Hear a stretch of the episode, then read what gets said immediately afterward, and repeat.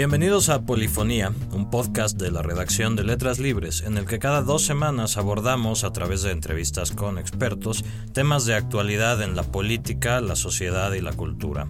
Yo soy Emilio Ribaud. Hoy hablamos de un tema que está en boca de todos, o mejor dicho, en la pantalla de todos. Hablo de los tweets de Donald Trump. Donald Trump no es el personaje más seguido en Twitter, porque ese lugar es de Katy Perry, la cantante que tiene algo más de 95 millones de seguidores. No es tampoco el político norteamericano más seguido, que hasta hoy sigue siendo Barack Obama con 83 millones. Trump tiene algo más de 23 millones de seguidores, es una cifra que va creciendo. Y aunque no tenga más seguidores, es muy posible que sea hoy en día el tuitero más influyente. Hace meses, cuando todavía era un candidato con pocas posibilidades de triunfo, los tweets de Trump causaban burla o indignación. Luego de su triunfo en las elecciones, se detectó que también sus tweets eran capaces de mover a los mercados, ya sea haciendo caer la cotización del peso frente al dólar o el valor de las acciones de distintas empresas. Más recientemente, ya como presidente en funciones, sus tweets han sido capaces de ocasionar por ejemplo, una crisis política entre Estados Unidos y México. El uso de Twitter es una pieza del fenómeno Trump que el mundo ha tardado en descifrar, y es una pieza en la cual, como ocurre en otros aspectos de este fenómeno Trump, lo viejo se mezcla con lo nuevo. La demagogia y el narcisismo se exponen en una plataforma de alcance mundial e instantáneo. Y Twitter no es para Trump solamente un aparador, es también un instrumento a través del cual puede persuadir a sus seguidores y presionar a sus adversarios. Por eso es relevante la pregunta de cómo debe responder un país o una empresa que se vuelve blanco de los tweets de Trump. Para buscar una respuesta a esta pregunta, el día de hoy hablamos con Mercedes Baltasar Lobato, una internacionalista dedicada a la comunicación estratégica, el manejo de crisis y comunicación digital, quien actualmente lleva la dirección estratégica en Meraki, una consultoría especializada en inteligencia de comunicación y relaciones públicas. Mercedes, bienvenida y gracias por estar con nosotros. Hola Emilio, un gusto estar por acá. Mercedes, empecemos un poco por lo básico. ¿Qué es Twitter y qué lo distingue de los medios de comunicación tradicionales? El punto realmente distintivo es el factor inmediato. Twitter sería el equivalente a estar como un altavoz emitiendo opiniones a título personal y que permite dar una actualización en tiempo real, lanzándolo a un poco el, ciberespacio, literalmente. Le estamos hablando a quienes lo siguen, le estamos hablando a quienes replican lo que nosotros estamos comentando o emitiendo y eh, pues tiene este potencial de ser viralizado también en tiempo real. No tienes tú ningún filtro para evitar que quien sea diga lo que quiera, o se pelee con quien quiera, o ataque lo que quiera. En política, ¿cuál es la forma de usar Twitter? Pienso que tiene esta posibilidad del diálogo, a la vez por las restricciones propias del medio, no se presta para mensajes muy extensos ni muy matizados. No, en realidad el que le da totalmente la vuelta al, uso de Twitter como una herramienta política es Barack Obama. Desde la campaña empieza ahí a tener muy condensados sus mensajes. Y por eso hace un clic perfecto con las nuevas generaciones en su momento, porque ya no tienes el gran discurso o la gran demagogia, sino la idea principal condensada en 140 caracteres, acompañada de una imagen, acompañada de un pequeño video, y le estás llegando como que justo con lo que quieres, a la audiencia que quieres. Ese fue creo que el gran logro de la administración Obama en términos de comunicación digital. Porque hoy en día prácticamente todos los presidentes mandatarios tienen una cuenta de Twitter, pero obviamente no todos la usan de la misma manera. Hay los que son muy institucionales, hay los que son más, tienen esta cosa más que, mencionas, esta cercanía. ¿Cuáles son los distintos estilos, las distintas posibilidades de de tener una cuenta de Twitter como mandatario? Pues tendrías que ajustar el lenguaje. Por ejemplo, ¿qué pasa mucho aquí? Aquí toman el mismo discurso y nada más parece que cuentan los 140 caracteres y los cortan y entonces lo van pegando. Es buscar un poco el lenguaje, el tono, la cápsula, el cómo lo haces chiquito, cómo lo haces conciso.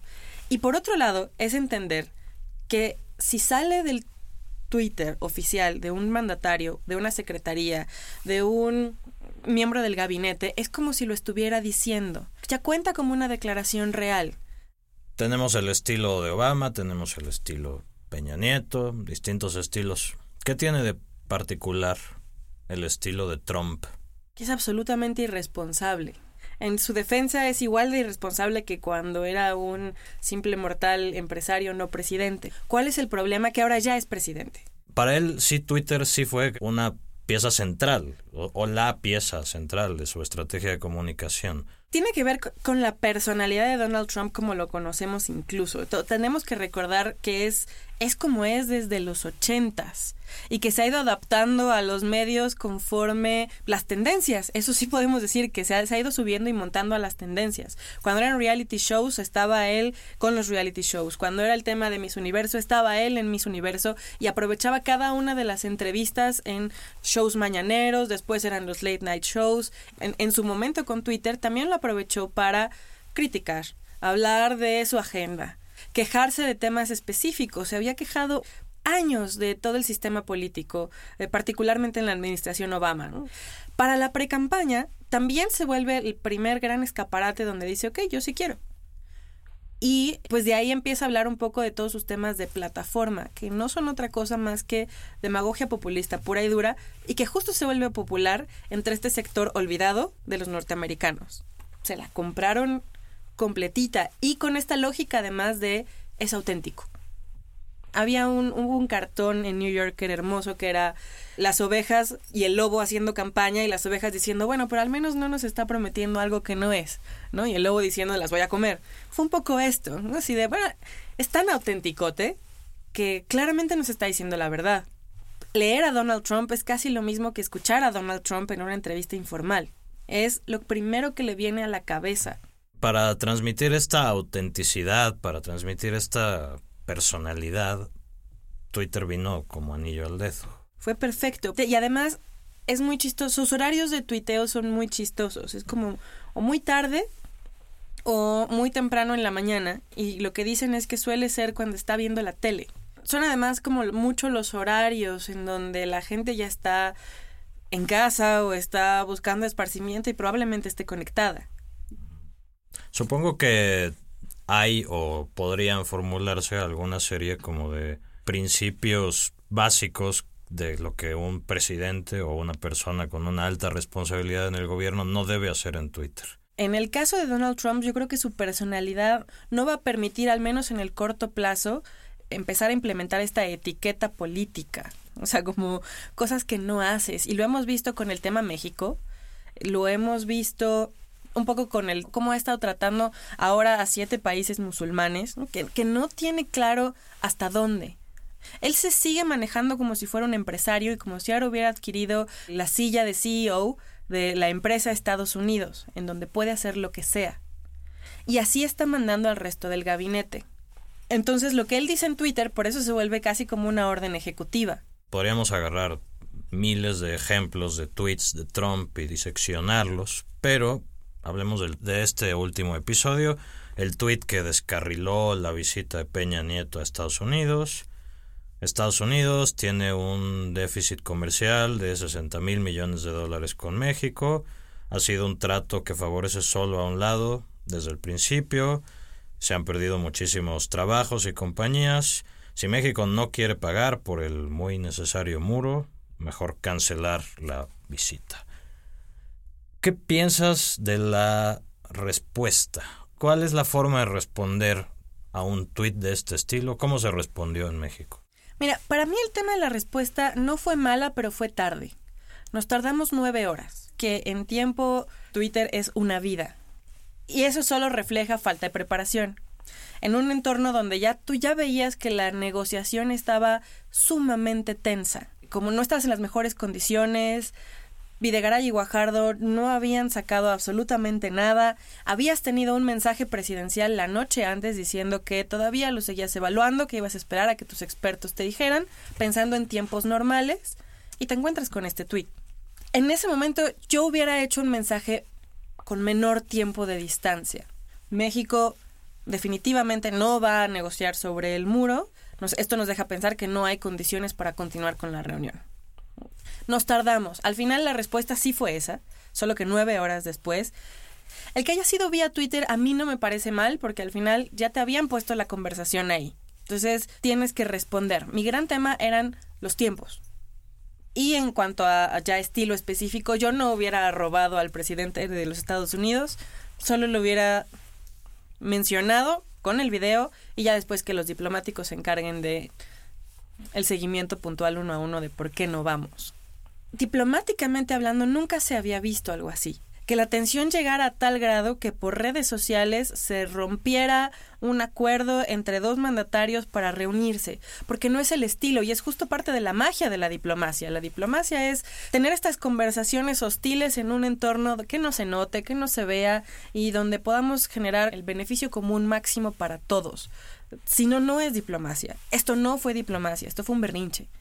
Un berrinche al que se le tuvo que contestar pensando de nuevo en comunicación estratégica, sería mejor preparar una estrategia en la cual esta va a ser la nueva norma, no solo con Trump, sino, supongo yo, cada vez más con otros líderes del mundo. O sea, Twitter se va a normalizar como para este tipo de intercambios. Sí, yo creo que en términos de comunicación, hablando específicamente de México, hay que hacer una estrategia distinta específicamente hablando de la diplomacia virtual o la diplomacia por Twitter, definitivamente tendríamos que estar preparando escenarios.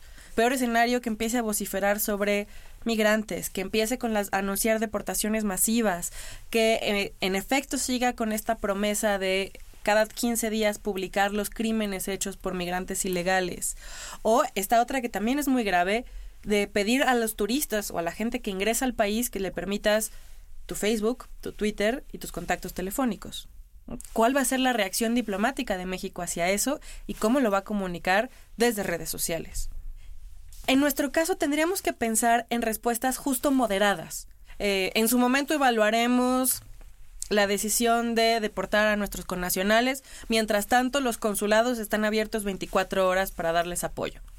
No te estás peleando, no estás entrando en confrontaciones y solamente estás diciendo recibo la información, la estamos evaluando y lo que estoy haciendo de forma preventiva es abrir los consulados. Quien necesite, ahí está.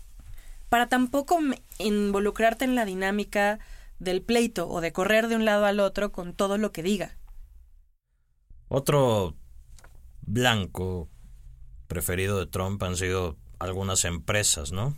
Boeing, eh, por ejemplo, a principios de diciembre lanzó un tweet criticando los costos del desarrollo de un proyecto para la Fuerza Aérea de Boeing y, y por ese tweet el valor de acciones de Boeing cayó 1%, aunque bueno, después se recuperó. Lo mismo ha pasado con Ford, con General Motors. Las empresas, ¿qué tienen que hacer ante, este, ante esta clase de mensajes, de ataques? También tomarlo con cautela. Y cautela no me refiero a no hacer nada, sino dar este primer tweet un mensaje de contención, sí darse por aludidos y buscar una respuesta de contención en lo que planean la estrategia. Atendemos la, la solicitud del presidente de los Estados Unidos, esperamos una próxima reunión para definir siguientes pasos. O un poco lo que hizo Toyota. Nuestras inversiones en México se mantienen. Mm, para nosotros es muy importante seguir fortaleciendo el mercado latinoamericano sea, no me estoy comprometiendo a nada de más, no estoy diciendo nada que no esté dentro de mis alcances y tampoco me estoy metiendo en la discusión. ¿Cuál es el problema cuando empiezo yo a tratar de justificarme o de dar mayor información sobre algo que ni siquiera tengo confirmado que va a pasar? Que fue un poco el caso de Ford. Ford al principio había sido muy contestatario mientras él estaba en la campaña y en el momento en el que se vuelve presidente le cambia totalmente el discurso, totalmente, al grado que nos enteramos por redes sociales que se iba de San Luis Potosí. El tema con Ford es que parecía que no tenía un mensaje, que era como que fue nada más, le torcieron el brazo y bueno, está bien, me voy. Seguramente fue una negociación mucho más elaborada. Pero el tema, en, hablando de comunicación, es que uno se queda con la percepción, como que percepción es realidad. Lo mismo le pasa a General Motors, que empezó a especular. Siendo que es un medio tan presto para la especulación, para el rumor, para la incertidumbre, pues digamos, esa contención tiene que ver fundamentalmente con reducir la incertidumbre. Claro, porque al final tú tienes intereses. Creo que quienes han contestado bastante bien han sido Toyota y Kia. Diciendo, bueno, nosotros seguimos con nuestros planes. En el caso de Kia, en peor de los escenarios, hay otros mercados que se pueden cubrir desde México. Le genera certidumbre al mercado, al empleado, a la marca, hacia afuera. Si ya después Kia decide que se sale o no se sale, es otra cosa. Pero al menos ahorita en lo que tú estás tomando decisiones, tienes que contener. Porque si no te metes en la dinámica que es la que te quiere imponer Trump, que tampoco entiende nada de políticas laborales. Otra forma de ser víctima de los tweets de Trump, esta es como un poco de manera indirecta, es por el, tipo de campañas organizadas por los consumidores en respuesta a lo que han hecho las ciertas empresas frente a los tweets de Trump o, en o al modo en el que se percibe a las empresas a consecuencia de los tweets de Trump, ¿no? Dos ejemplos muy concretos. Uber tuvo que hubo una campaña en Twitter, un hashtag delete Uber en respuesta a esta decisión de Uber de recoger gente a los, al aeropuerto de Nueva York cuando los taxistas de ese aeropuerto no estaban dando su servicio en protesta por la prohibición esta de, la entrada de los musulmanes. Hubo también Starbucks en México, hubo una pequeña campaña de boicotear Starbucks porque es una marca estadounidense con mucha presencia en México y al mismo tiempo en Estados Unidos otra, otro llamado a boicotear a Starbucks porque anunció que ellos iban a contratar a 10.000 refugiados. ¿Qué tienen que hacer las empresas en este momento que seguramente no es nada más por Trump. Las redes sociales favorecen mucho esta, yo la llamaría politización del consumo. ¿Qué hacen las empresas frente a eso? Tomarlo como un riesgo real que está pasando y que va a seguir pasando y prepararse también con una buena respuesta rápida. En el caso, por ejemplo, de Uber, se tardó mucho en dar respuesta y se juntaron dos factores, que había lo que aquí conocemos como la tarifa dinámica, los taxistas que se estaban uniendo a también la parte de los choferes de Uber que se unían a los taxistas. Y este rumor de que el CEO de Uber es uno de los asesores de Trump para temas varios. Triada perfecta. Ya la gente estaba con Delete Uber. Se tardaron mucho en dar una respuesta primero solo cancelaron la parte de la tarifa dinámica y luego ya empezaron a sembrar como esta información de las cosas que Uber ha estado haciendo en apoyo a también a los refugiados, a los migrantes, su postura al respecto. ¿Qué hacer? Prepararte antes. Para manejo de crisis hay una cosa que es muy divertida, que es la prospección de escenarios. Nos solemos quedar en el mejor escenario, que es que a mí no me va a tocar. Y ya, se quedó en Starbucks o se quedó en Uber y yo no voy a tener vela en este entierro es poco probable. Salió ya también una lista supuesta de al menos 11 empresas en donde Trump tiene o inversiones o ha tocado este en términos de negocios, entonces boicotéenlas, porque vamos a boicotear a todo lo que huela a Trump ahorita. Hay que revisar si estás en tus en esas 11 empresas y empezar a emitir tu postura. Decidir si vas a tener una postura sobre los temas que cada vez van a estar más polémicos, si vas a tener una postura sobre migración, si vas a tener una postura sobre derechos humanos, sobre eh, el tema de refugiados. Casi todos los de Silicon Valley, por ejemplo, ya han tenido comunicación proactiva al respecto. ¿Qué vamos a hacer? Para apoyar, para darle la vuelta, incluso donaciones. Ha habido otras que están haciendo donaciones a Planned Parenthood y todas estas ONGs que están como en salud reproductiva si tienes que empezar a hacer cosas para fijar tu postura en función de lo que quieres. En el caso de, de Alsea, aquí ha estado súper fuerte la comunicación de Alsea es mexicana y la gente que trabaja aquí es mexicana. Y la es una franquicia, no es, no es dinero que se va 100% a las arcas este, del tío Sam. En el caso de México, vamos a tener que tener mucho cuidado con todo este tema del nacionalismo que puede derivar a intentos de bloquear compañías que a lo mejor tienen su origen en Estados Unidos, aunque ahora ya trabajen mucho más eh, pues, del lado mexicano. Pienso en Walmart, pienso en el propio Starbucks, pienso en McDonald's, pienso en todas estas que son como icónicas y que puede, puede existir un intento de boicot o de bloqueo o de de movimiento en redes sociales y que ellos tendrían que estar preparados con una respuesta desde antes. Esta es la clase de cosas que se hacen en la prospección de escenarios. Una forma bastante digo, global de entender el asunto es que Twitter es un flanco abierto, es un flanco importante y es un flanco por el que puede venir cualquier cosa. Y lo que lo hace más relevante para el momento actual puede venir cualquier cosa del presidente de Estados Unidos. El problema de la comunicación es de Twitter es que quién sabe qué te va a salir por ahí, pero tienes que estar listo para responder a todo y responder rápido y bien. Y responder pensando en contener, que no sea gasolina, sino que te ayude a que sea un canal también para tú estar expresando tu mensaje de contención y no que sea el lugar en donde te explota todo.